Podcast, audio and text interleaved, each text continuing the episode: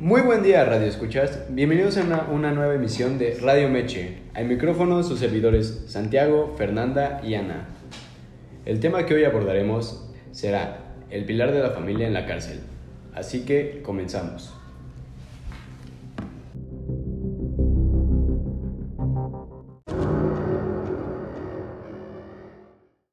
En México se estima que hay más de 3.000 mujeres detenidas por narcotráfico o delitos contra la salud, por participar en una actividad a la que se vieron obligadas o que lo hicieron por cuestiones de extrema pobreza, problemas que son tratados por organizaciones como Bola y X.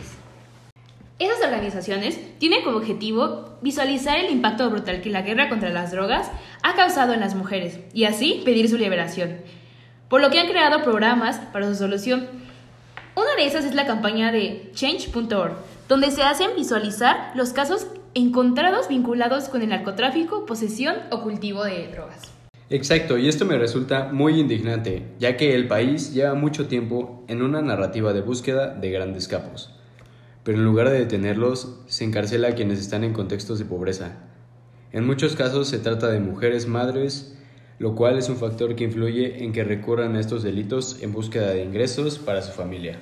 En la eventual discusión del tema, en el Senado se buscará que la legislación contemple a otras 3.000 mujeres que fueron detenidas por recurrir a un aborto.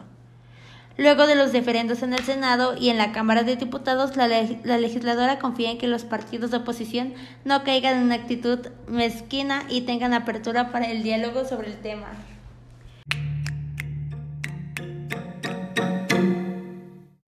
Amigos, en conclusión, hay muchas mujeres que han sido encarceladas injustamente, que han sido violentadas física, psicológica y sexualmente, dentro y fuera de la cárcel.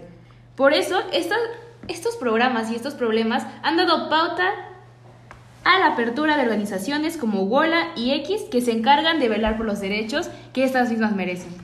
Considero que es muy importante que siga existiendo una presión hacia el gobierno para tomar cartas en este asunto porque como ya lo hemos dicho anteriormente, es un problema social que nos afecta a todos. Totalmente de acuerdo contigo, Fer. Opino que el principal problema de este gobierno es que se le da tanto énfasis al encarcelamiento de estos peces gordos, como muchos decimos, y cuando los pueden atrapar no lo hacen en cambio de las personas pobres que son juzgadas como grandes criminales. Así es, estamos en un estado que tiene a los más pobres en prisión y los juzga como si fueran altos criminales, en lugar de dar un acompañamiento distinto, valiente y veraz para ellos, a lo que ellos merecen y necesitan.